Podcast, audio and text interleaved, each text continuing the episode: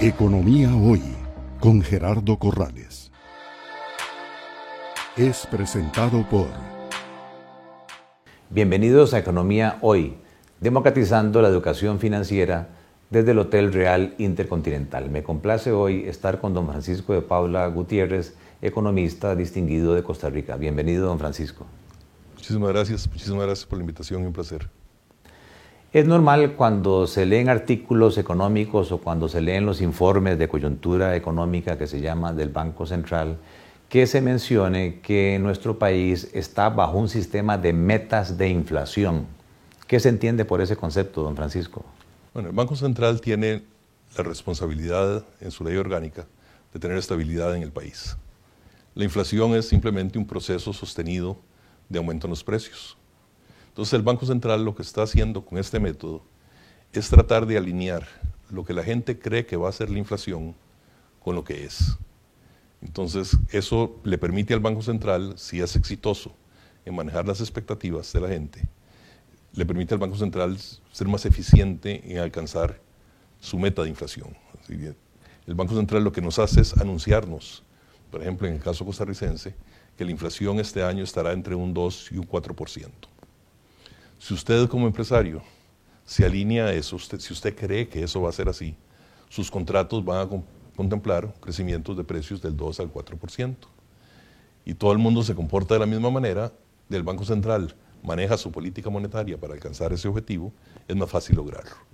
Este es un sistema que empezó hace ya algunos, algunos años en, los países, en algunos países desarrollados y se ha aplicado mucho en América Latina. América Latina, hoy México, Brasil, Chile, Perú, Colombia, Guatemala, República Dominicana, Costa Rica está en ese proceso, tiene el sistema de metas de inflación.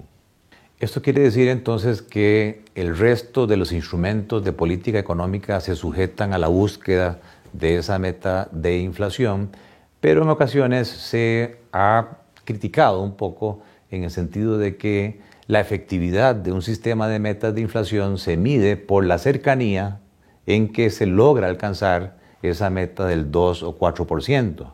En el caso de Costa Rica lo que se dice es que incluso en algún momento se alcanzó tasas de inflación negativas o tasas de inflación de menos del 1%, muy lejos de la meta del 2 al 4%. Y algunos economistas entonces han dicho, realmente no estamos en un sistema de metas de inflación, sino en un sistema de un techo de la inflación.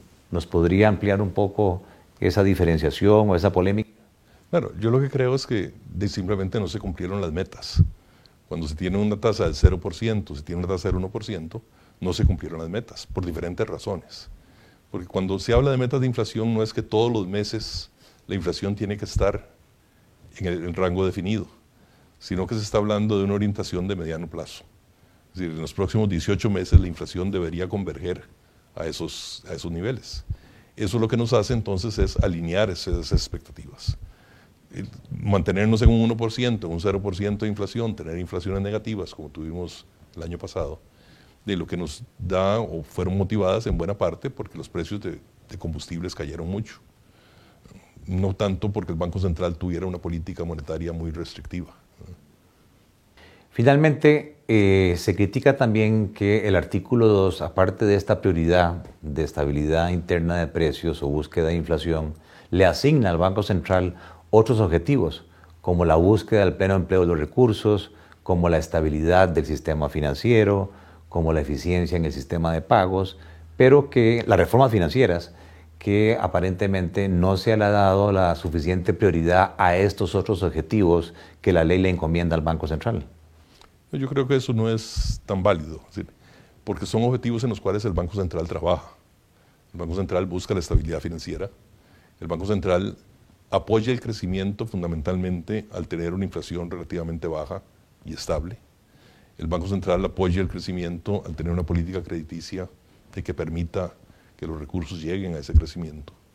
Pero si queremos pedirle al Banco Central que haga todo con los instrumentos que tiene el Banco Central, no funciona. Entonces, el crecimiento de largo plazo no se consigue con más dinero o menos dinero. El crecimiento de largo plazo se consigue con buenas políticas estructurales y esas no le competen al Banco Central. Muchas gracias. Gracias por estar con nosotros aquí en Economía Hoy, democratizando la educación financiera desde el Hotel Real Intercontinental en San José de Costa Rica. Es presentado por Economía Hoy, democratizando la educación financiera.